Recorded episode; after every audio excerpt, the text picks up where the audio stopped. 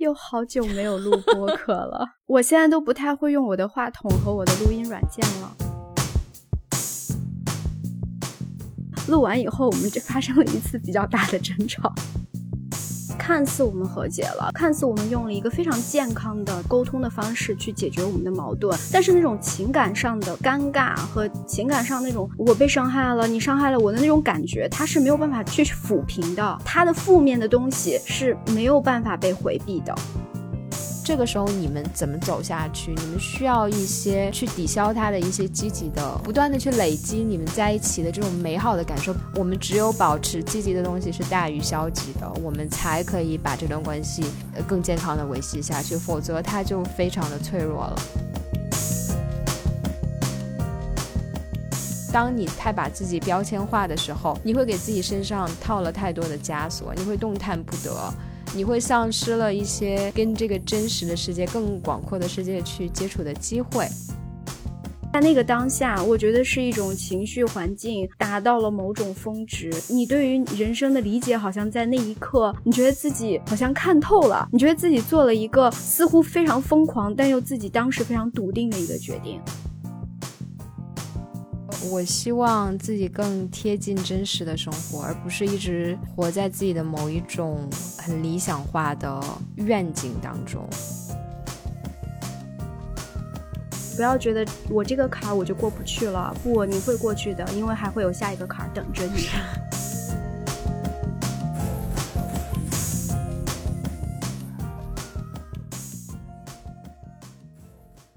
好多听友会去我们的微博留言，说我们消失了。我们多久没更了呀？一个一个多月吧。上一集到上上集有一个多月。对。所以，我们这一集就是因为我们播客已经做了一周年了。我们第一次开始录播客，以及第一集发布，就是在二零二一年的一月初。我记得我们是二零二一年的一月二号还是一月四号录的，然后一月六号发的。对，一月六号发。天啊，我们剪辑那么快，那个时候。然后我记得当时 logo 也没有。然后那些软件就怎么去发布，然后什么托管平台什么都不知道，然后也是全部在这四天，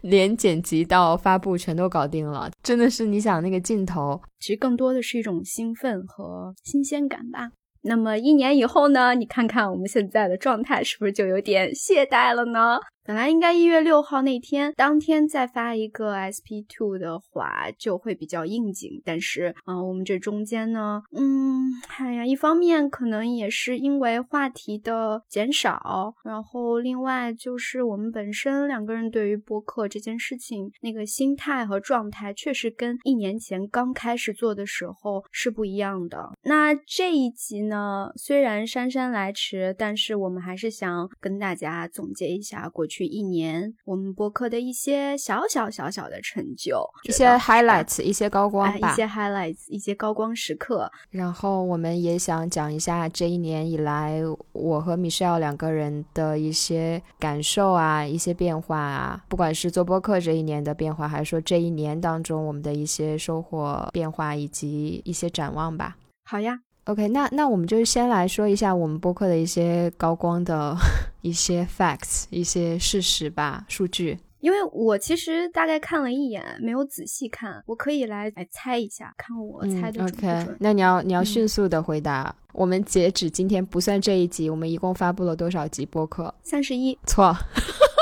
三十二，三十三十二，对啊，因为哦，你 SP One 没有算，对，因为我们的编号有一集是 Special One，所以加起来一共是三十二集。好了，妈呀，我第一题都答错了。嗯，说出收听量前三名的三集播客。嗯，哎，这个我知道，这个我印象特别深。友情肯定是第一名，第二名是算命，算命真的是我个人应该是最最喜欢的一期。第三名，第三名这个我应该是看过数据，应该是三十岁那一期。对你说的这三个是对的，但其实三十岁急转弯，在成功的路上急转弯这一集 EP 十七，它是收听量是排在友情之后，就是第二名，然后算命是第三名。要让你猜的话，你会。怎么排？你你大概也能猜到这三个，但是具体的排序你觉得是怎么样？说实话，我我没有想到三十岁这一集是前三名，就是友情这一集我知道非常受欢迎，然后算命也是对于我们两个人来说是特别特殊的一集，我们两个都非常喜欢的一集。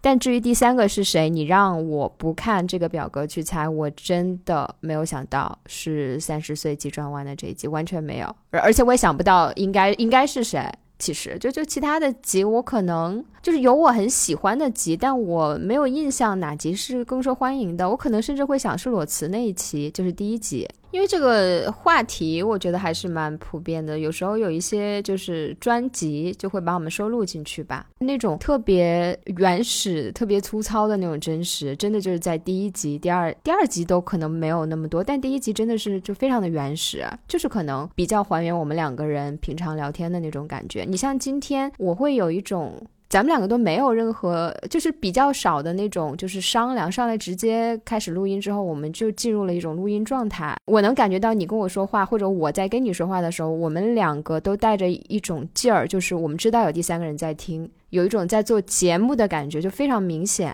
但是我们第一集我觉得完全没有那种在做节目的感觉，就是打电话的感觉。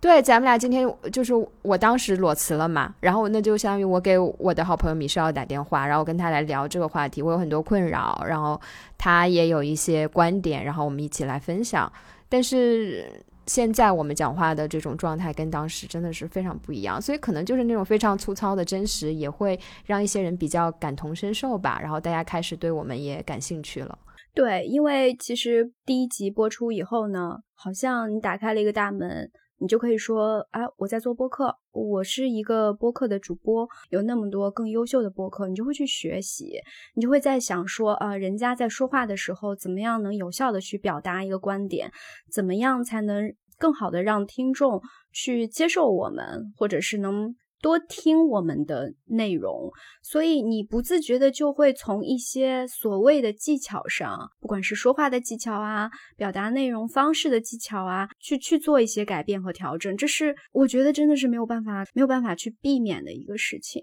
嗯，我觉得是很自然的，就也是因为我们想把这个东西做得更好，或者是更有效率，或者是让大家听起来更舒服，做的一些调整跟改变。那可能大家还是觉得第一期的那种，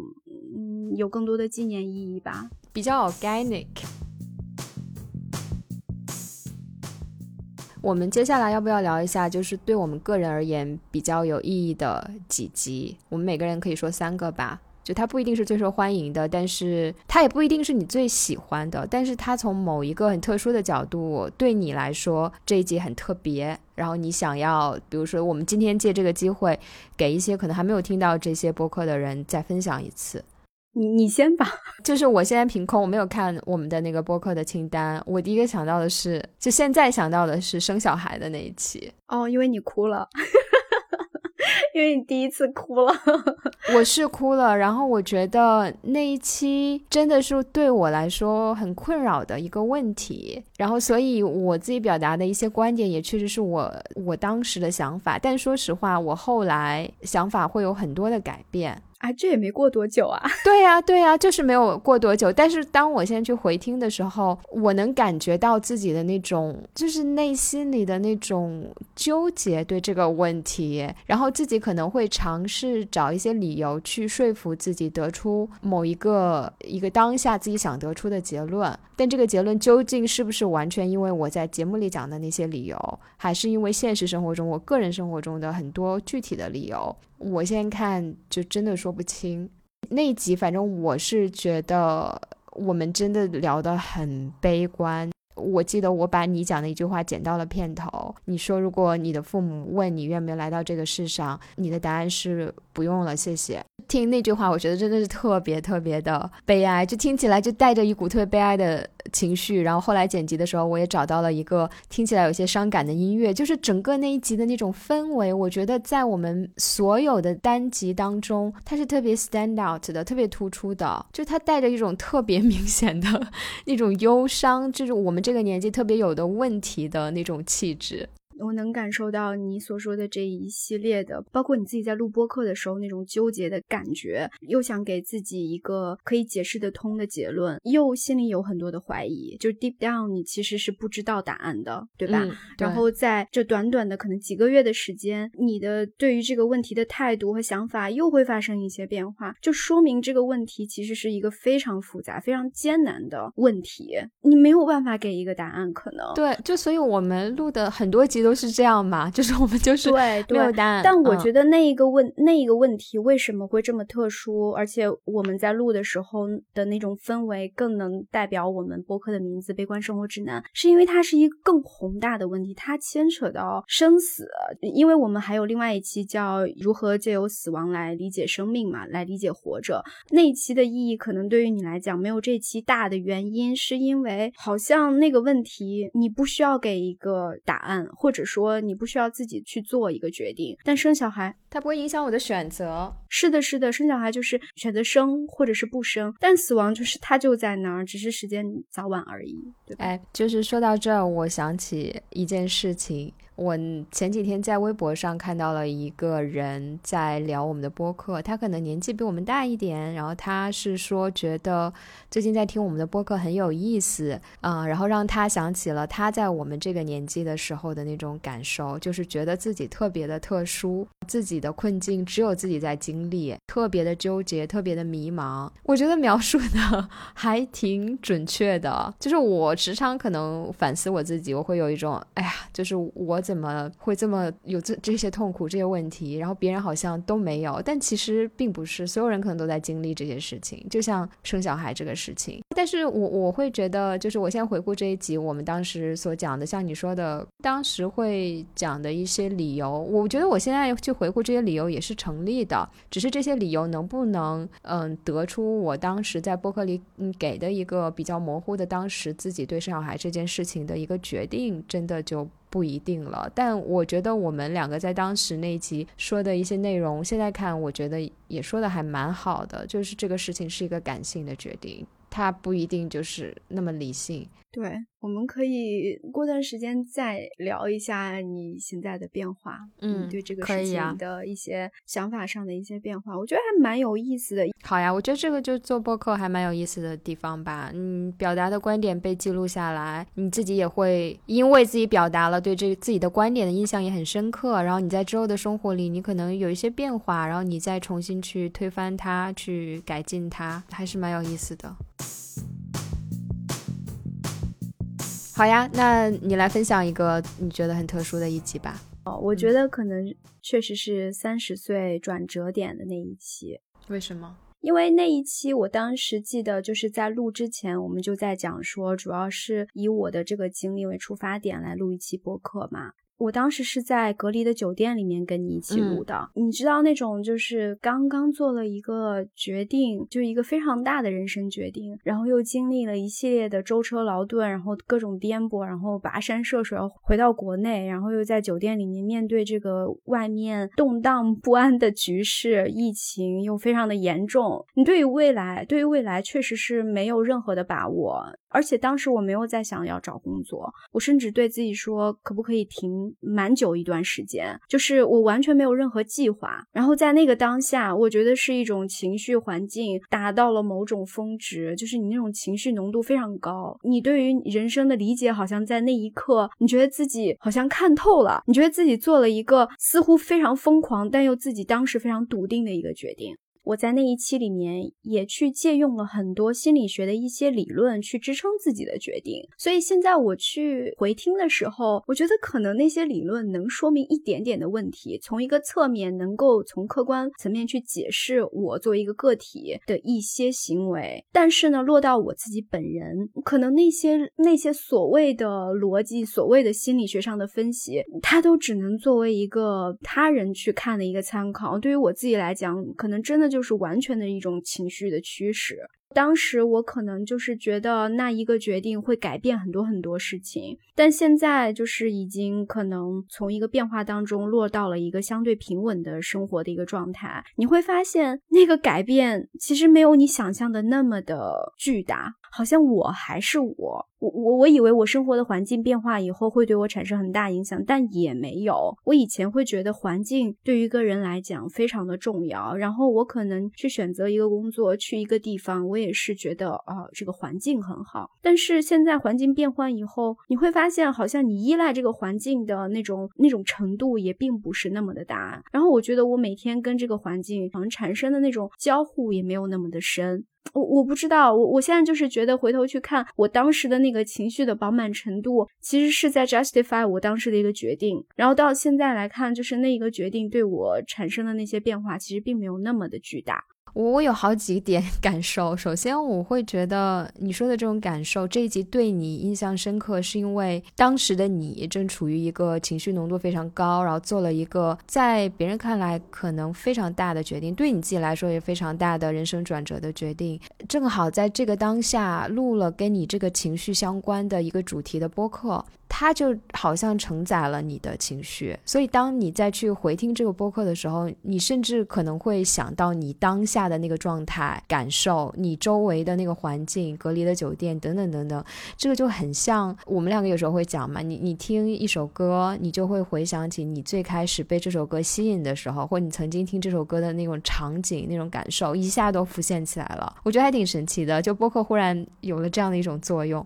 然后你说当下你表达的一些观点，好像在 justify 你当下那个决定，这就很像我刚刚讲的，就是我在生小孩那一集讲的很多内容，也似乎在 justify 我当下更偏向的某一种决定。当然，你说它是 justify 嘛？我觉得这更像是说，我们先因为种种复杂的因素，感性也好，理性也好，是情绪驱使也好，种种复杂的思考驱使我们做了这个决定也好，我们就是做了一个这样的决定。这个时候我们要做播客，我们需要去分析梳理为什么，有点类似你做决定的时候可能没有想那么复杂、那么多、那么细致，但是你这时候要去反推，把一二三四再列出来，但是你再从一二。二三四反推出来说，因为一二三四我做出了这个决定，你又推不回去了。我觉得是这样的一种感受，也不能说一二三四就解释不了我们这个决定，而是你用一二三四这个原因，你你他不能一定会得出我们当下做的那个决定，而我们做了决定之后，却可以反推出一二三四这样的一个因素一个原因。对，所以我觉得一个人他在做一一件事情的时候，做一个决定的时候，可能唉，没有人可以想的那么的清楚，没有人可以想那么的周全。让我想起来以前在美国法学院读那个宪法课的时候，教授就在讲说，宪法每一条改动或者是修订，它背后驱使他做这样的一些改动，或者是驱使他有这样的规定的背后的逻辑到底是什么？然后最后他给出的观点就是 emotion，就是情感，就是情绪。当时我就会觉得。好奇怪啊！为什么一个顶级的美国法学院的教授，他研究了毕生，研究这些特别宏大的社会的、法律的、政治的理论，他最后给了一个如此听起来有点草率的结论，就是情绪，就是情感，就人最原始的一种东西。现在想来，真的 从微观到宏观，真的 make sense。然后。刚刚想说三十岁这一期让我觉得蛮特殊，还有另外一个原因，就是跟我个人所讲的那些内容关联不是很大的。录完以后，我们这发生了一次比较大的争吵，你会觉得我们那一期录的不是很好，然后你就一直不剪，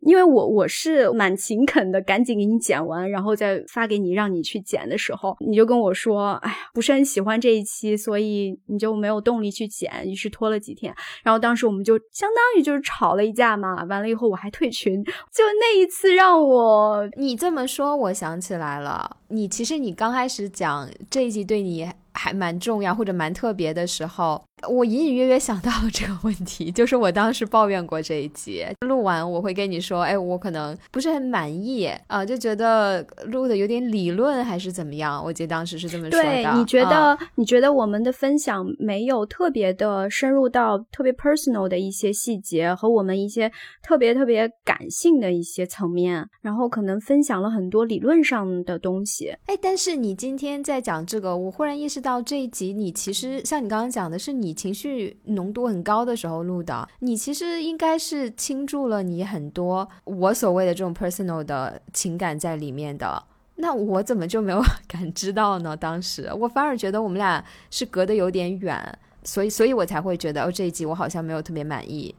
因为我可能情绪浓度高的时候，那种表达可能跟你不太一样吧。对我情绪浓度高的时候，可能不是很习惯于把自己的那种情绪的具体的表现方式，比如说我哭了。然后我觉得对方应该怎么样？我觉得这个世界应该怎么样？这个社会应该怎么样？或者怎么样？就是会会去有自己的一些诉求。我可能更多是在想说，是不是有有什么东西可以解释我现在的一些行为？可能那样我会觉得心里能舒服一点。哎，这个这个真的是我们两个 不太一样的地方，所以当时我是基于我对自己的理解哦，如果这个事情对我来说这么重要，或者我有非常强的分享欲，我可能会怎么分享，我就会把这个呃期待施加在你身上，所以我当时根本没有感觉到，比如这一季对你而言的状态是什么样的，或者是你你有很多想分享的这种情绪和情感，我都没有感知到。我我觉得其实还有一个原因，是因为我们当时的。那个主题是说三十岁是一个转折点，然后这件事情它是放在一个更大的背景里面去说的。然后我这个决定看似是一个具体的决定，但它又是放在一个像我刚刚讲的人生的发展轨迹上讲。那么你就很自然而然会去扯到你童年的平常的一个行为模式。在这个前提之下，你就是像我的习惯，我可能真的会去找一些理论去做一些支撑。但如果说就裸辞这件事情而言，我们第一期就讲裸辞嘛，那可能是一个非常具体的一个事情，然后你就会运用更多的啊，当时你遇到了什么，你的上司是怎么对待你的，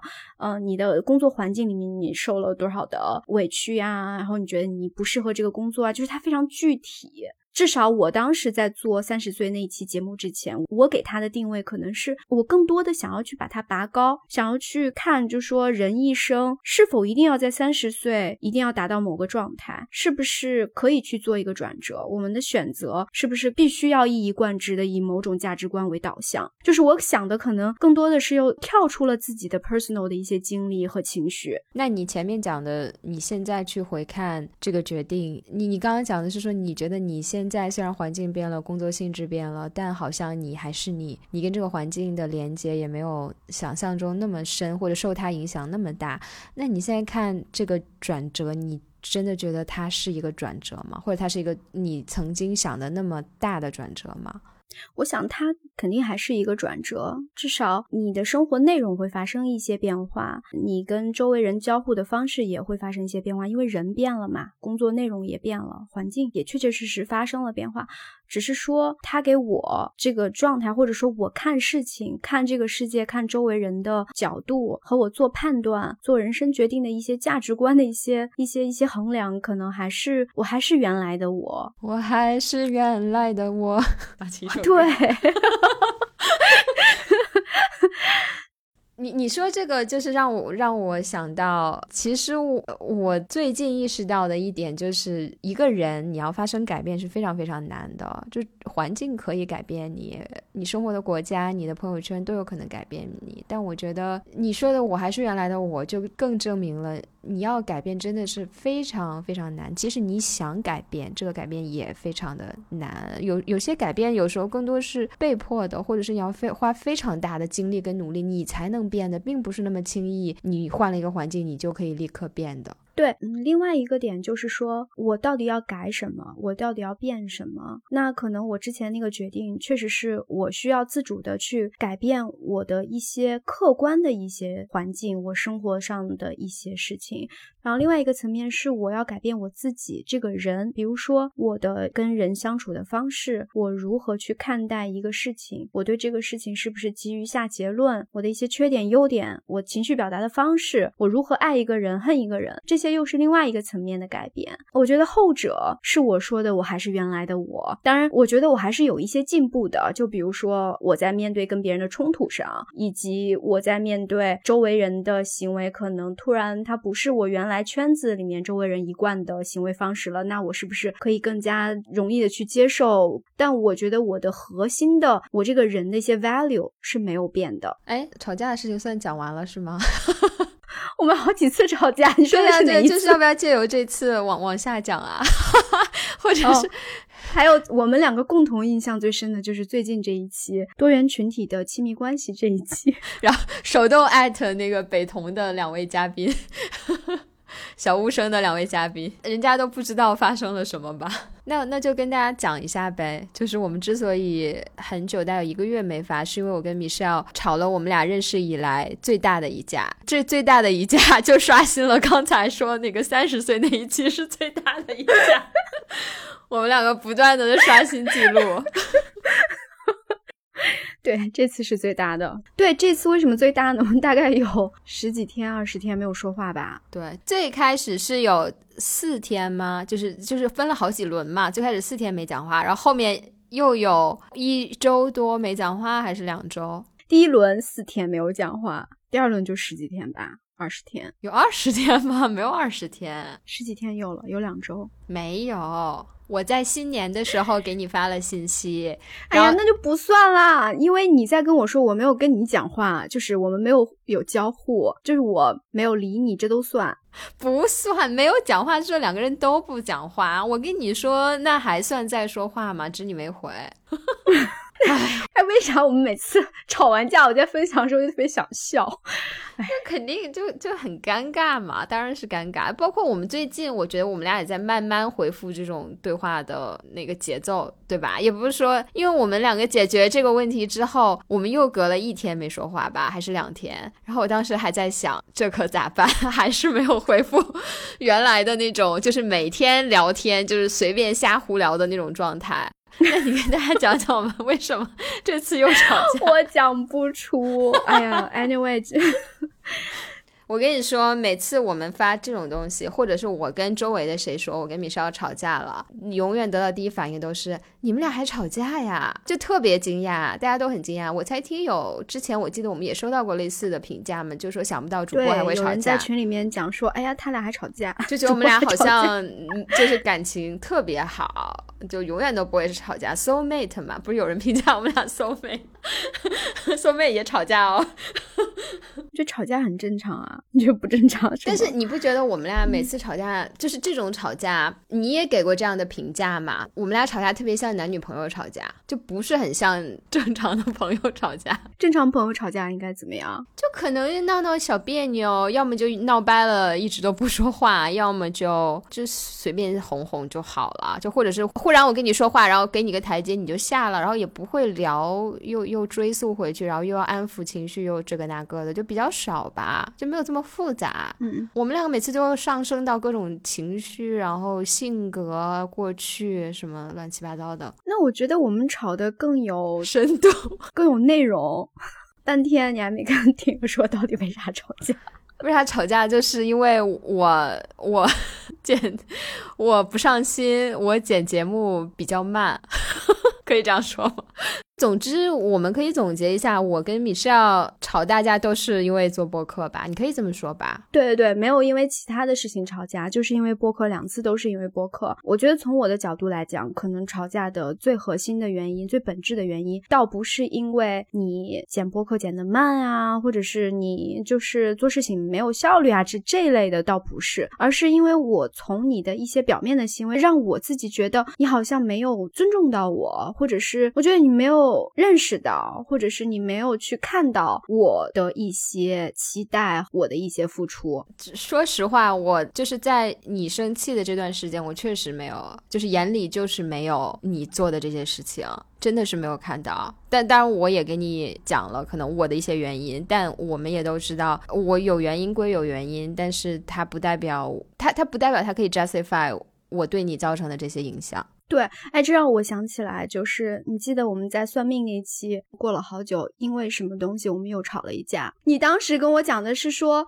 你做了很多工作，我没有跟你讲谢谢哦，不是说谢谢，你是说我没有去夸你。对，你说你其实啊，在这个上面花了心思，在那个上面花了心思，我就没有去指出来说，哎，你这个做的不错，去鼓励你，去夸奖你，就是我没有去 recognize 你的一些 efforts，然后你就会。觉得哎，他怎么就不夸我呢？美少为什么就是没有看到我我做的这些？就觉得你好像没反应。就是算命前面那个音乐我们不是被很多人夸嘛？我记得我当时跟你说的是那个嘛，然后我就觉得哇，自己简直是 genius，就是把这个。音乐找到了，然后花很多功夫剪那个呃算命里的对白嘛，然后跟他我就觉得哇接的天衣无缝，又特别有那个味道嘛，那个算命的感觉，然后我自己就特别自豪，然后我想说哇米少肯定也觉得我做的特别好，但是但是我发的时候你没有反应，我就会有点失落，然后后来因为什么原因，反正就跟你说这一点，可能又积累的其他乱七八糟的情绪，反正你当时说的还挺声泪俱下的，反正就。挺生气的，就说你为什么不夸我？你为什么不？看到我做的这些，我这次跟你吵的最大的架，这次也是一样的。我就觉得啊，我辛辛苦苦一期录完以后，我就赶紧去做我这部分的剪辑，去简化你的工作，为你着想，为你考虑，为你分忧解难。然后你还完全就是就跟完全没有看到一样，确实没看见。那我也会觉得，天哪，他怎么这样？明白，明白。嗯，所以你说我们的诉求都是就是在我们是一个 team 嘛，然后在一个 team 里，我们的付出投入以及我们特别。是我们为对方做的这些考虑，更多的 extra 的 additional 的付出，我们是更希望得到一些 validation，一些认可啊，一些感激，或者起码是被看见，对吧？吧被感知到。像我们俩刚刚描述的这个状态，或者就我们最近这一次，我真的是说实话，真的就是没感觉到，没当回事儿，所以你才会有这种被忽视、不被尊重的感觉。经过这次争吵，我跟米少也讲了，就是我意识到我跟米少的关系真的已经不是很单纯的朋友关系了。就这个关系，我们因为做播客产生了一个新的，你说它是 partner 合作的关系。对吧？就算合作的关系，就这层关系现在附加在我们两个之前很单纯的在大学里认识，然后做很谈得来的朋友的这层关系之上，就他们现在已经纠缠不开了。我们两个想要维系我们的感情，这两件事情，我觉得最好的方式就是你同时要把它做好。就是做好的标准是说，就像你说的，我要尊重你，我们要尊重对方，然后我们要知道对方的需求啊，我们尽量的去满足他，然后在无法达成一致。的状况下，我们需要做一些妥协。所有的目标都是，就是最主要的目标是让对方感受到这种尊重。呃，就只有做到这样的状态，我们的友情才能继续往下走。这是我最大的一个感受啊。我觉得我最大的感受，当然你刚讲的我也都同意，这也是我的一个感受吧。就是我为什么要生气，以及我生气的这个表达方式，我想要诉诸什么方式去让他看到我的诉求，以及最后我们如何去达成一个共识，是整个的一个模式或者是过程，让我意识到，看似一个矛盾解决了，但是它的影响会是特别深远的。你没有办法去 undo 一件事情，然后同时呢，我觉得在你刚才的感想的基础之上，那。引申的一个问题就是，现在你生活当中，你你在二零二一年的大概夏天开始，情感上呀，生活的一些内容上发生了很多的变化，然后你的精力可能被分走了很多很多，于是你在播客上的一些行为会让我觉得是吵架的一个因素吧。但我就会在想，那之后呢？那如果是我呢？我可能会有一些啊，我不知道，比如说生小孩儿。对我，我们在。播客里就聊过这个问题吧，我不是跟你说过吗？对，就在我做播客特别有热情的时候，我就会担心米少要生小孩了怎么办？那我们这播客还做不做了？就是的，所以你刚才讲的那个让我就，因为之前就是跟你那天晚上打完电话，然后第二天就像你说的，我们还是一天没有讲话的时候，我就在想说，我们每一次吵架，看似我们和解了，看似我们都讲开了，然后看似我们用了一个非常健康的就是沟通的方式去解决我们的矛盾，也让对方看到了。我的诉求，然后对方也试图去满足，但是那种情感上的尴尬和情感上那种我被伤害了，你伤害了我的那种感觉，他是没有办法去抚平的，或者说你没有办法去回避他曾经发生过，我曾经被伤害过这件事情，这种影响是非常微妙的，嗯，他的负面的东西是没有办法被回避的。我觉得任何感情都是。我记得我之前我忘了在哪里看到的，应该是一个类似心理学的书还是视频课程之类的。他就是在讲亲密关系里面，你跟伴侣一定会拌嘴嘛，一定会吵架。像你说的，每次吵架，呃，看似解决了，但是那个伤害跟你们吵架的方式，比如说这个中间有很多的负面的情绪，尴尬、伤心，然后呃。你吵架的时候用的一些很 harsh、很难听的词，对对方的那种伤害，其实就是一直都可能会在的。这个时候你们怎么走下去？你们需要一些去抵消他的一些积极的回忆。对你，你们要不断的去累积你们在一起的这种美好的感受。比如我们今天录播课，我们很开心，这是一一个很积极的，对我们来说一一个积极的共同的一个活动做的一件事情，然后产生的一些 bonding 一些情感。这个时候它可以用来去抵消我们之前因为摩擦产生的很多负面的情感。我们只有保持积极的东西是大于消极的，我们才可以把这段关系更健康的维系下去，否则它就非常的脆弱了。是的，所以，我我觉得我们可能以后还会面临同样的问题，就是说，目前当下的这个问题解决了，而且是相对来讲比较好解决的一个情况。你其实你只是需要稍微去调整你的一个生活状态，你可能就会满足我现在对你提出的这个诉求，对吧？但之后呢，可能我会遇到一个情况，就是即使我非常努力的想去配合，我也没有办法去配合，就是心有余而力不足的情况况。那个时候可能不是我，不是我主观的想要去不 care 我们做的事情，不 care 你，而是因为我真的我的生活内容被占满了。那这个时候该怎么办呢？它的解决方式会会更复杂、更难吧？可能没有一个解决方式，我不知道。我觉得不一定，这种可能是我觉得 比我们这次相对好解决的，因为像你说的，你其实是预料到了将来会发生一些变化，我们可能提前会有一个沟通，或者是我们有一个呃更好接受。对，就是我有预期，OK，这个事情会占据他大部分的时间，那肯定会少了。我们可能就是 OK，那我们来摸索着做，看能做到哪儿就是哪儿。但我们这次吵架是因为，嗯，我觉得你是故意的。对对，就是 我可能对我来说，我真的就是忽视了，我就没没注意到种种乱七八糟的原因吧。那对于你来说，我们前期没有这样的沟通，我没有给你做个预预报，就是说，哎，我接下来我要忽视播客这件事情，我接下来我要。Care 的少一点了，我的 attention，我的精力要少了，我没有这样的预告，所以才会产生这种，嗯，对你来说觉得非常不舒服的感受。对，然后另外我想要提到的一点就是，我们之前也聊过嘛，就我们在吵这场架的过程中，我们互相给对方做了很多的 assumption。就比如说，我认为你是特别敏感的，你是能够观察到、体察到我的情绪和我的诉求的，但是你跟我讲的说你完全没有。然后你对我做的很多的预设是说，你觉得我不 care，或者是你觉得这没有什么。然后美少肯定会理解的，因为他一直都还蛮能理解我的。或者说我们之间的一些沟通方式，你觉得是是通畅的，是 OK 的，但最后发现哦，维其实并没有意识到，维并没有就我的观察我的敏感触角不是延伸到各个方面的，并没 对，嗯，然后呢，你也不是不 care，我也不是不 care，对吧？对，所以这个误解呢，我觉得就是有的时候我们我们觉得我们特别了解对方，就我们跟对方的从各个角度来讲，好像这种感情连接都非常的深。我们反而会更容易做一些判断，一些你说的这种预设 assumption。对，为他做判断，为他做决定，就是他不在意我，所以我不需要去跟他去讲，或者说啊，他能感知到，我不需要主动的去跟他讲，我哪里觉得不舒服，能不能有一个调整。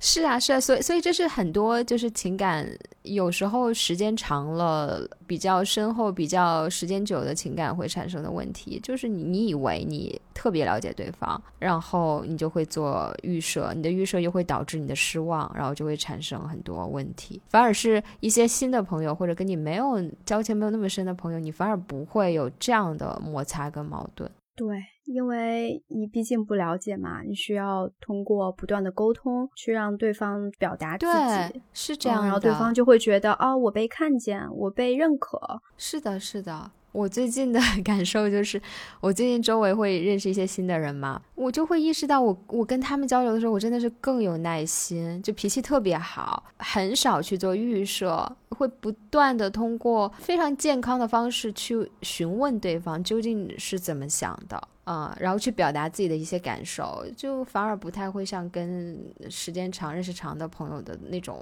一经常歇斯底里，觉得啊怎么不被理解什么什么的。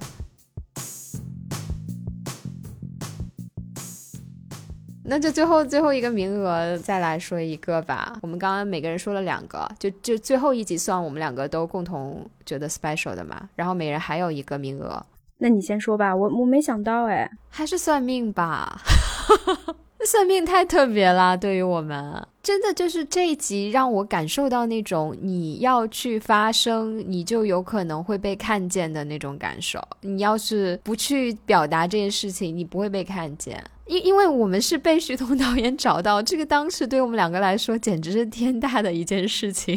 我们当时做梦也想不到，就这辈子没有和 这个真的什么纪录片导演自己特别喜欢的这种文艺作品的作者搭上线的这个感觉。我们俩当时是战战兢兢的，又惊又喜啊，这太神奇了！这个经历，我记得当时，我还记得当时那个时候还在美国嘛。当时徐彤导演托各种人来找我们的时候，我当时就是早。早上一下子就从床上坐起来，然后在那边啊哈大叫，就跟当时我拿到那种大学录取通知书一样。我就开始全程一直在跟你讲，然后就刷牙也是边刷着牙，嘴里面 吐着泡沫在跟你讲，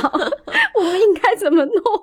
就是整个全程一早上都没有好好工作，你知道吗？我我的一个感受就是，当时我们录的时候，我们根本就想不到这件事情会发生嘛。我们就是两个特别单纯的影迷，我们在聊，而且我们俩一本正。经头头是道，我记得那一集我真的还做了，你说的好像自己在装一样。哎，就是那一集我真的做了非常多功课。说实话，大多数集我都没怎么做功课，但那一集我不是当时还在读那个什么呃那本书叫什么来着？他生之欲，然后又在那本书又做笔记，然后这个纪录片，然后又做了一些笔记，然后来聊。我们那集也确实，我觉得聊的真的是特别的开心。对，有也不只是说去夸这个片子，我们有时候还踩人家一脚，踩这个角色一脚，然后没想到最后就被导演找到，还有点尴尬。其实我们两个老早就想讲做一期关于算命的节目了，但我们一直其实也拖了蛮久没有去做，因为我们两个特别紧张，就觉得我们能聊得好吗？我们有这个文化 底蕴和知识储备去聊一部我们觉得非常有社会意义，而且反映的问题非常复杂的一部纪录片吗？我记得当时说，哎，下一期录什么？然后一把这个算命的纪录片抛出来的时候，我们讲，哎，往后再还是先放一放吧，就会就会去往后缩。有点不敢讲它，那最后终于鼓起勇气讲了以后呢，就觉得还可以，就是把我们能够想到的一些感想都还 cover 到了，对吧？做这期之前我也是蛮紧张的，我怕我脑子里面一片空白。但我看这部片子的时候，我其实是有特别特别多的情绪和感想，所以当时我在做这期节目之前，我我重复去看的时候，我甚至是一帧一帧的去去看，做了好多笔记，有一种回忆，又有一种。就是去挖掘的感觉，嗯，就是像我前面讲的，我对剪辑也非常的满意。最佳剪辑奖来，现在开始要开始夸我，鼓掌。我我我给你弥补一下。对，反正总之呢，就是剪的时候，我我当时剪的时候，我就有一种预感，哇，这一集 special 就是特殊，就我我们这种混杂他们的那种原因的这种呃剪辑的方式，以及这种配乐等等等等。然后这集应该是我第一次参与剪辑，就是算命之前的那一期都是我们的一个外聘的小助手。志愿者、编外人员来帮我们粗剪的。然后这期当时因为我自己也特别想要把它剪好，然后我就自己上手去剪。然后我当时觉得，哎呀，我也选的特别好，剪的特别好。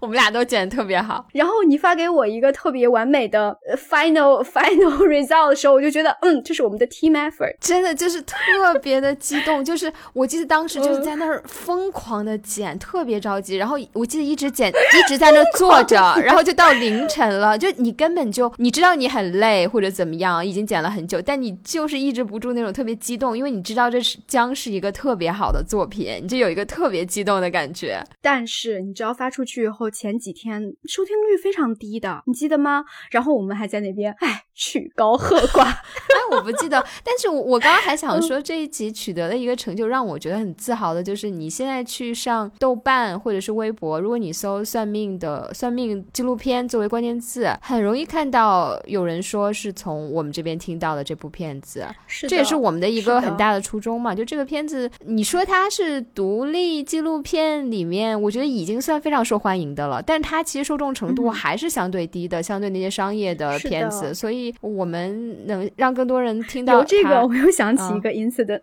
什么 incident？又吵架是吗？就是有一个好像微博的大 V 在那边，就我们这期节目发完不久，然后他就去分享了这部片子，然后又做了一些评论，然后大家各种在那边评论，我们就觉得他是听了我们的播客才才去看的，然后我们还在我们俩在我们自己的群里面吐槽，结果不知道怎么发到了听友还是我不小心把这个吐槽发到了听友群里面。对对，我记得我们提过这个事。于是我们两个的，于是我们两个交流的那个群名，现在就改成了“发这里”三个感叹号。对，就怕发错，社死。我们在背后吐槽人家，在这计较我们的这个名利的内容，就不小心曝光了。我觉得对算命这期节目确实是我们的高光时刻，但这我想提的一点就是，即使到现在这一集还是会有人听嘛？呃，不停的我们收到的一种听众留言的声音，就是说我们做那一集的时候，其实是带着高高在上的视角的。啊，对，是这种这种评论非常的多。怎么讲呢？就是你说什么叫高高在上？就是我们没有办法去。无视我们跟呃算命纪录片里面那个群体，我们之间的生活就是不一样的，这是没有办法回避的一个客观事实。而且我们也确实没有办法体会他们的感受，因为我们毕竟不是他。所以，我们一旦坐在这里来聊来讲，它就是一个。旁观者的身份，嗯，我们只能用我们的视角，我们没有办法用别人的视角。我们是的，是的，长在我们自己的脸上，我们没法用李百成的视角去讲这个事情。我如果用李百成的视角，就做不出这期节目的内容了。如果按照刚才你说的那位听友的逻辑，那么任何的文学评论、影视评论，所有的观点评价都是一个所谓的高高在上。那你说为什么是不接地气？大家会这么在意我们的评价是高高在上呢？我觉得其中一个原因是因为我们在节目里批评了，你不能说批评吧，就是评论了窦文涛跟徐彤在《锵锵三人行》里面对唐小燕的那个态度是高高在上的。其中的一个原因就是我们批评别。别人用一种知识分子的视角去解读、去看待这些所谓的边缘人，听友就会想说：“哎，那你们两个不也是吗？”没错，我们可能也是，但我们跳脱不了自己的视角嘛。我们可能要要承认，只是有一些，我记得当时有一些评论是，嗯，对我们带着一种那种态度，就是可能觉得你你们俩高高在上是一件特别。错误的，就道德上有瑕疵的这样的一个行为，我觉得这样的评价，我觉得不是很能接受。但如果你只是指出来，OK，你们的视角可能跟窦文涛他们是一样的视角，那可能 maybe that's true，对吧？我觉得无可厚非啊，对吧？嗯，对呀，嗯，是呀。可能那窦文涛比我们还高，对啊，可能站在一个五米的，那窦文涛可能站在一个一百米的高度。我觉得 这没有办法避免。但我觉得有一点不同是在于窦文涛的节目，他可能只有大概十几分钟、二十分钟，至少那个视频我们能看到的是蛮简短的一段，而且窦文涛问的问题也都比较怎么讲呢？嗯，基础。可能就是在询问拍摄当中的一些普遍大家猎奇的那种那种问题，他就是很高超，我觉得他是很大智若愚的，他问的问题是非常的听起来是非常的嗯平易近人的，是的，但是我觉得我们虽然难免站在了某一个高度，但是我们至少在节目里面是非常用心的，或者说我们努力的想要去把自己放在一个较为设身处地的。从他们的角度来想，或者说我们试图去体会，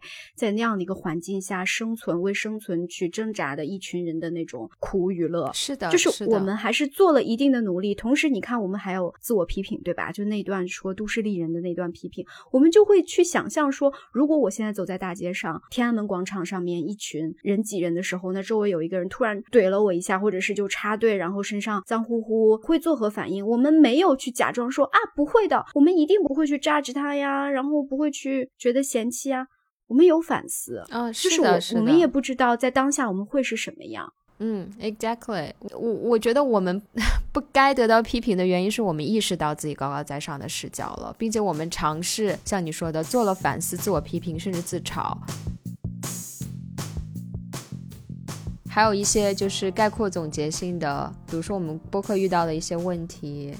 嗯，对我们播客的一个特别大的问题就是，我们每次串台或者是邀请嘉宾来采访，我们两个都特别的觉得每次都做的不够好，不尽如人意。是的，这个也是我们在接下来一年，如果还有这样的机会的话，我们想多多去进步，多多去改进的一个地方吧。哎，我有时候会觉得是我拉低了你的水平，哎，就这种采访的串台的，因为你跟徐彤导演、小燕姐跟朵拉诺。录的那一集，我就觉得很顺畅。这个采访。不，也没有吗？那是因为，那是因为徐彤导演和小燕子真的是太能说了，就他俩不需要我，他俩不需要第三者放在那儿，只要给他们一个话筒、一个录音机，他们可以可以做一百场，连着做一百场博客，单口不需要主持人。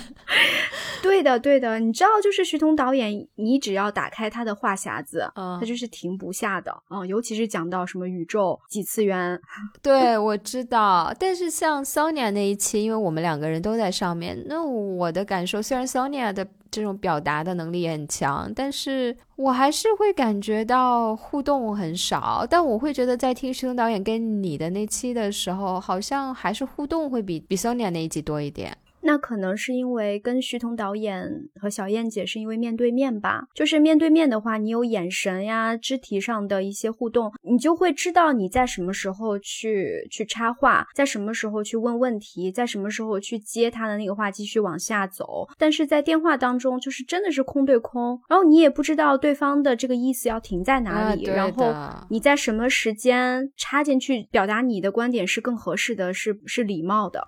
对，因为像咱们两个虽然也是远程，我也看不到你，因为我们两个从来不开视频嘛。但我会比较轻松的可以打断你。这个时候我忽然冒出一个新的 idea 了，我我 idea 我我就会没有什么心理负担的，我就可以说哎怎么怎么样，然后我就马上说我自己的想法。我可能把你的思路打断了，但是我们的这种互动性是非常强的。我会觉得每次有嘉宾来，我就会非常不好意思打断嘉宾。嗯，有的嘉宾也会觉得那我来了，我得多贡献。现一点，他可能就会说非常非常长，可能说五分钟。如果我不打断，他可以一直说。但这五分钟之内的内容太多了。当我去这个时候跳进去说的时候，很多他前面讲的一些很细节的，明明可以有很精彩的互动，并且可以延伸的点已经过去了。我我就得忽然给他做一个特别大的总结，然后问一个很大的问题，就是那种感觉，那种互动性非常弱，这是让我觉得特别每次有嘉宾或者特别是不太熟的嘉宾来的时候特别苦恼的一点。是的。 거예요. 我们多元群体那一期其实就是一个问题的集中体现嘛。嗯，你会发现我们的节目是大段大段的，一个人说一大段，然后后面接另外一个人一大段。我们作为所谓的主持人，在中间串场的时候，要把前面的可能讲了十几分钟的东西总结一个非常冗长是的，是的，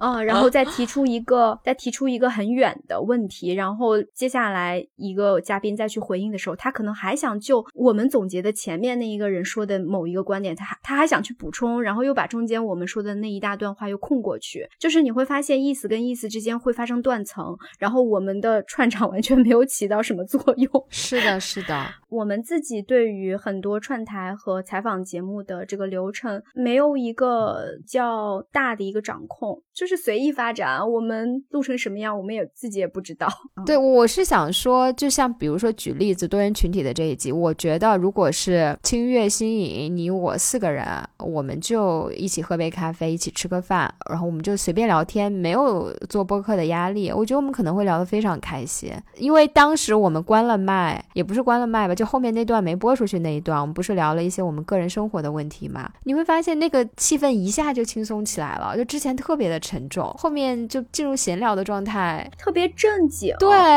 就是大家就变成央视主持人了。一个节目播给大家听，然后就像一个新闻联传播似的。对，是的。然后我发现我的一个特别大的缺点，就是我在不熟、刚接触的嘉宾跟他们交流的时候，我有时候会用词非常的生硬，就是会用到一些非常大的词，就比如说什么“我们不禁好奇”，或者是 来给我们一些，就是会让我说完就会很尴尬。我们不禁好奇，别像科普节目，想说书，你知道吗？就像那种，就是那种，笑死我了。那个每日说法，我不禁好奇，王刚为什么会做出这样惊人的举动呢？我们且看下一个 VCR 啊，怎么办？然后。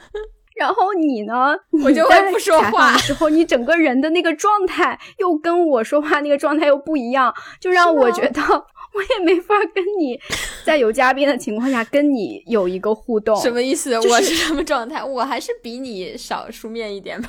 我不会说不仅我们不仅好奇，但但我我会就是啊。我会，我觉得我可能说话还是正常，但是会特别不自然，特别的容易，特别多的铺垫，你知道吗？你就是特别怕别人。觉得你怎么哎，突然冷不丁的甩出这么一个问题或者怎么样？你特别怕，就怕别人觉得你没有在听别人讲话。我也不知道为什么，也不是怕他没听，就是总想做个那个起承转合。就刚刚 Sonia 分享的这个，我觉得特别的有启发，然后巴拉巴拉的，然后又说要说一大堆，对吧？就是先总结一下，先得夸人家一下，然后再说自己想说的。哎呀，怎么办？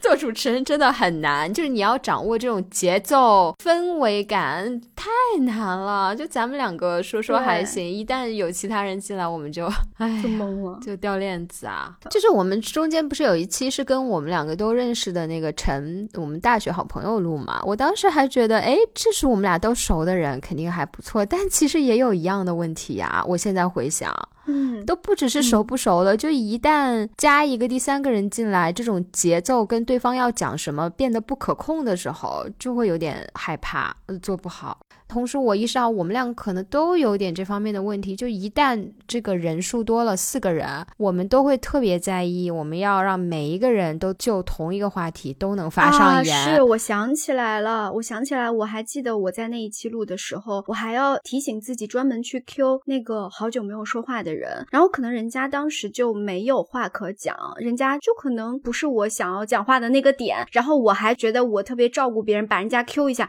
然后人家会说啊，我还没想。好，能不能谁谁谁你来说就非常尴尬。对，就我们太照顾这种公平平等的感觉，觉得上节目我万一人家想发言，人家没有讲话，我们得 Q 一下人家，就会更把我们自己的节奏跟自己想说的东西打乱。因为可能我们自己有一些想分享的，但我们又想，哎，那谁谁好像很久没说了，我们得 Q 一下他，就会把这个内容可能会因此牺牲掉一点，节奏也会打乱一些。哎，你说怎么解决这？我现在也不知道。知道，我们多看看，多跟窦文涛学一学，多看看《锵锵三人行》圆桌派。是的，嗯，所以嗯，还挺遗憾。我觉得大家线下见到会更聊得来。哎，但是但是，我觉得我们就是我们两个这个组合，还多亏有你这样。就先别管你这个表达用词有多大，但是你有的时候能跳出来说，我有的时候就会被吓得缩起来，然后就会沉默很久。是吧？就是你还是，我真的是好丢人。我我觉得你还是能 take action 的。那我们接下来要不要分享一下对于新的一年的一些展望，播客以及生活吧？嗯，你想好了吗？你先说吧。嗯，我先问你一个问题吧，就你先总结一下，二零二一年你觉得你最大的一个 take away 一个感受是什么？最大的一个改变是什么？嗯，那我讲两个吧，就一个是单纯的生活，一个是跟博客有关的。好，生活上就不要给自己设限，不要给自己去预设一个我应该接触什么样的圈子，过什么样的生活。这个听起来好宏大呀，好大呀！从一个非常剧烈的动荡的一个时期到现在平稳，就像我刚才已经说过的，我会发现我的适应能力非常的强。同时，在不同的环境下，以前我从没想过，我觉得我不应该过某样的生活，接触什么样的圈子。我现在就觉得我在这个环境当中。其实还是蛮开心的，所以我觉得就是不要给自己设限，无论是下限还是上限。我说的下限可能是打引号的嘛，嗯。哎，我们两个之前聊过吗？就呃，其实人的适应能力是非常惊人的。呃，我觉得这个可能可以跟大家分享一下。就当你在一个巨大的改变当中，或者是巨大的焦虑、迷茫，或者是一种困境、痛苦当中，你这个时候可能真的要有一个信念，就是肯定会过去的。然后新的生活、新的改变，你一定会，不管这个过程有多艰难、多痛苦，你肯定会慢慢适应的。你会找回一种平静，你会，你你甚至都意识不到你适应了它，你只有回头看的时候，你特别惊讶，天啊，我竟然走过了那个困境和改变，我竟然变成这个样子，我竟然适应了这个环境。对，就像你刚刚说的，不要觉得我这个坎儿我就过不去了，不，你会过去的，因为还会有下一个坎儿等着你，就是，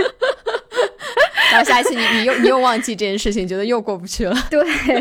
这是一个循环往复的。然后，另外一个跟播客比较相关的一个感悟，就是因为毕竟二零二一年是我们的播客元年。我们选择以比较公开的方式去表达了，去说了我们很多以前觉得非常私人的一些一些内容、一些对话的场景。我觉得有利有弊，弊端就是说，呃，很多时候其实你没有想清楚的情况下，你有一种表达的压力。但是好的一点是让我看到了，尤其是我通过自己做播客，我也听了很多其他的播客。因为播客毕竟现在在国内还算是一个相对来讲比较小的一个受众圈子吧，但是我看到了一个趋势，就是说这种表达观点的表达、情绪的表达、各种各样的表达，慢慢的有一种或者说已经是一种去垄断化的一种趋势。因为以前我们听到的就是广播电台、电视台，或者是微博上，我们也主要去看那些大 V 朋友圈里面，我们看到虽然也是周围的人，但是基本上都是碎片。化的嘛，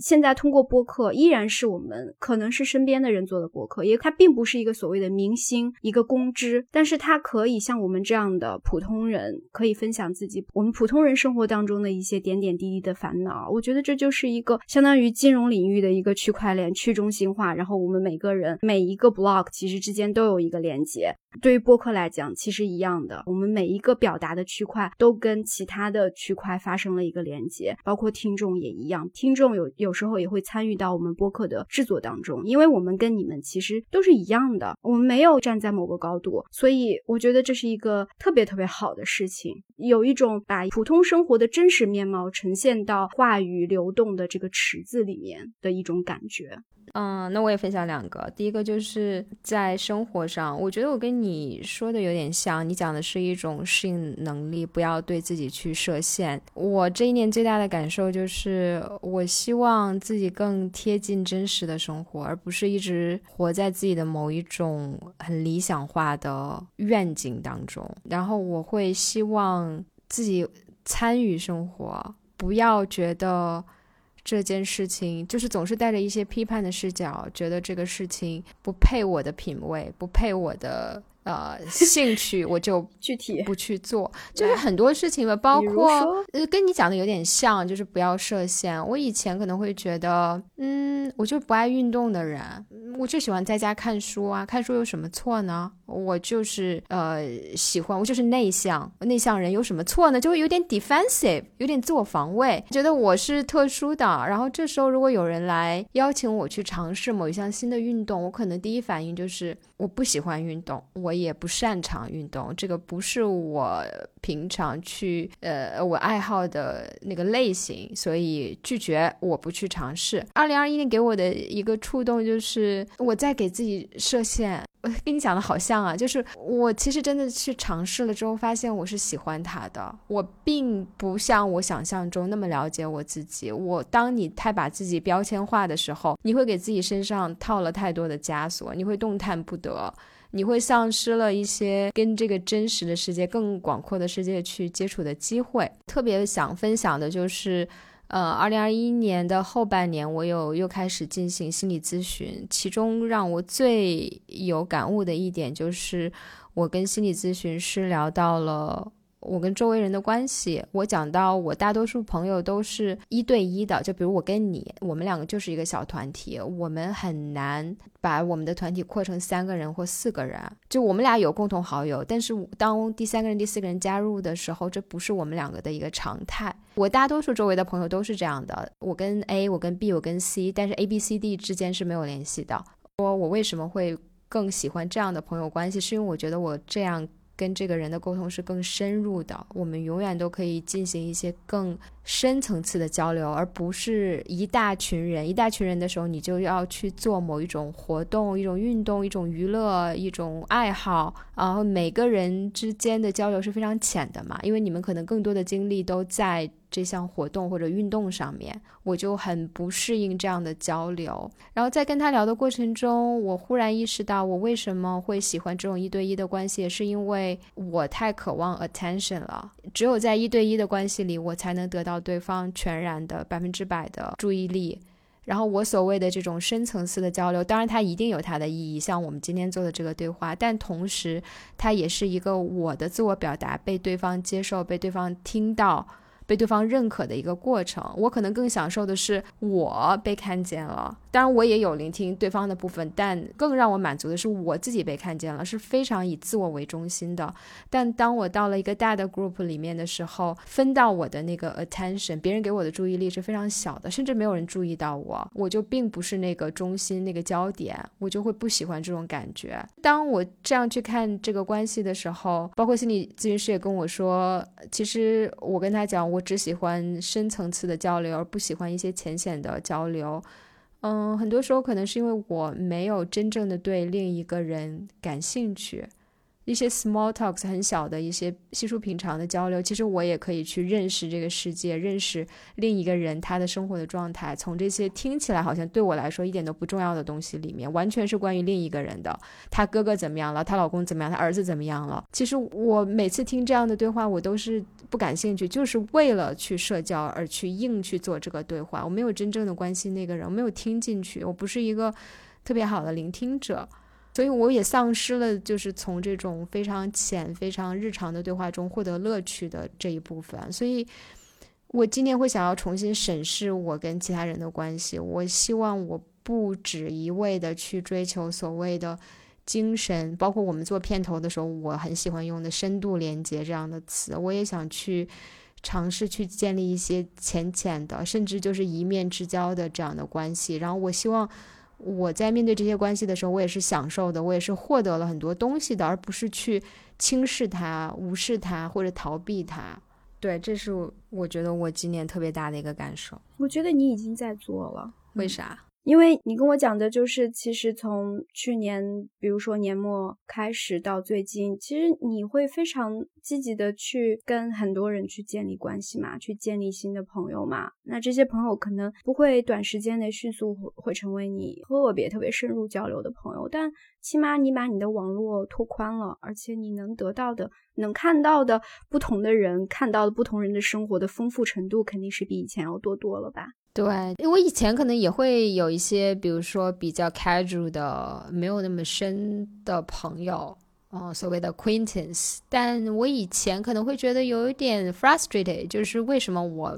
没有更深入交流的朋友？为什么我跟这个人不能深入交流？我现在可能会觉得，OK，那我们俩就是止步于我们俩一起去。徒步的关系，我觉得也挺好的。就我接受这个状态了，他也给我的生活带来了一些 pleasure，而不是我一直在那苦恼啊，为什么不再往深了聊？为什么我跟他话题对不上？每个人都对，每个人都要做播客，对，就是不可能呀。我现在可能接受了这个状态。好呀，那就我就再迅速分享第二个，我觉得二零二一年呃让我感触很深的跟播客有关的，就是我们。就首先做播客这件事情吧，就它好像已经成为了我身份的一部分。就像我们上次吵架的时候，你不是也提吗？我我虽然没在剪播客，但我生活中的甚至很多社交都是跟我是一个 podcaster 一个主播是有关系的。我可能跟朋友会玩洋葱卡。我新认识一个人，我特别想向这个人介绍的关于我很特殊的一部分，就是我在做一个播客，包括我希望，呃，这个人来了解我，我可以直接把我们播客的链接发给他，请他来听。就他已经像我们的一个作品，那可能艺术家向别人介绍的时候会说，哦，什么什么是我的作品，我们可以通过这个作品去了解艺术家。那我们肯定没有达到那个级别，但是这也是我们身份跟我们是谁的一部分，所以还挺特别的。我们有这样的一个作品，可以在生活当中成为我们身份的一部分。但我惊讶的发现，就是我周围 讲中文的人里面听播客的人还真不多。啊，是我至少现在我周围的人几乎没有听播客的。是呀，就是在工作工作场合当中认识的，以及一些就以前认识的朋友当中，没有那种听播客成为一种习惯的人。除了那些可能跟我还稍微比较 close 的人，因为我在做播客，他们会去听一下播客。它不是一个很 common 的东西，不是那么还没有那么大众。嗯，但是二零二一年这一年其实发展非常的快，整体看下来，跟小红书比啊，跟什么抖音比，那还是差远了。我另外想说的就是我们一起做的洋葱卡，我觉得是一个我真的没有想到我们可以做出来的。我不和你一起做这个东西，永远都出不来，就它可能一直停留在一个 idea 的状态，所以真的实现了，我真的觉得是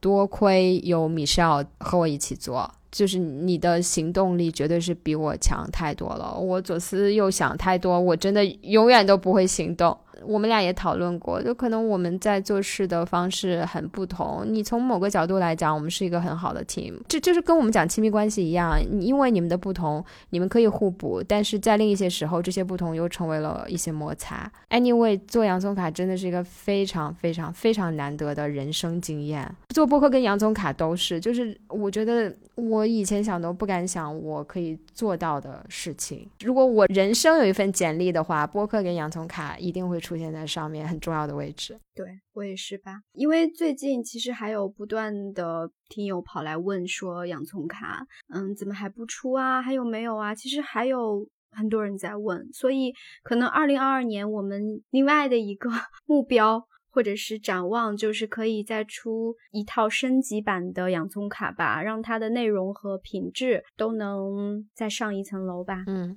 是的，是的，嗯。另外还有一一个展望，就是除了我们前面讲的，我就是一直在想我们节目的定位是什么。所以我们现在要给我们的曲风画一下，它到底是爵士还是流行还是摇滚？哎，有有一种音乐是没有这个 类别的吗？融合菜，那是菜呀，不是音乐。哎，我我这个说到这儿，我想起我还蛮喜欢一个类别的音乐，就叫 psychedelic。这个我就觉得很有意思。这个音乐为什么会叫 psychedelic？它可能又分 psychedelic pop、psychedelic rock。这个这个音乐不是一种 psychedelic 就是我觉得它不是那么明显的曲风，因为你想 psychedelic 后面也可以加 rock，它也可以加 pop，就它并不是那么传统的一个曲风曲风的。划分，但是它有一种态度在，我我所以我就在想，那我们的播客有没有可能，我们的话题是非常杂的，但是我们的态度是固定的，或者我们对话的呃这种互动的方式是固定的，它也可以成为我们的一种风格。emo，哎，到 e 哎，你给我解释一下，我现在在小红书上看到 emo，我都不知道什么意思，我一直想着去百度 emotion 啊，是这个意思吗？对啊，天呐，因为以前就是有，因因为以前就是有 emo punk、emo rock 的这个曲风啊，它就是一种曲风，叫就是情绪摇滚啊，什么什么，所以 emo 就是 emotional 的缩写嘛，所以大家一说什么我我就一下子情绪起来了，就会用 emo。那我们是 emo podcast 吗？吵架的时候是吧？留一个问题给大家：我们的定位到底是什么？回头我们可能也会在群里面和那个小助手的朋友圈里面组织一些哎一周年的活动吧。对呀、其实我想的另一个展望跟今年有点遗憾的事情，就是听友群我们没有特别用心的经营。就你你想连剪节目都这么费劲的状态下，再去花精力在想如何去运营这个群，没有投入太多的精力。包括其实我跟这边的朋友一些一些朋友去聊播客的时候，大家都会跟我说到的是，你们通过播客建立一个社群，这个是一个非常有意义的事情。包括我们两个最开始不是也聊过社群的这个问题吗？我们最开始还在那边就是头脑风暴，说我们以后播客做好了，我们要怎么样，有特别宏大的设想，什么女性社群、女性互助社群。嗯，这个社群一定是一种资源跟一种力量，但是我们可能确实没有运用的特别好。最近，包括我们俩也很少跟听友去聊天了。最开始还有一点嘛，二零二二年，我们确实是需要多去花心思去经营我们已经有的听友群。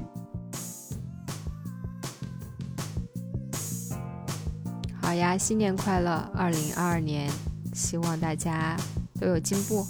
嗯，虎年行大运。你看我这又来了。俗，好，好呀，好呀，那下期见喽，嗯，谢谢，拜拜拜拜。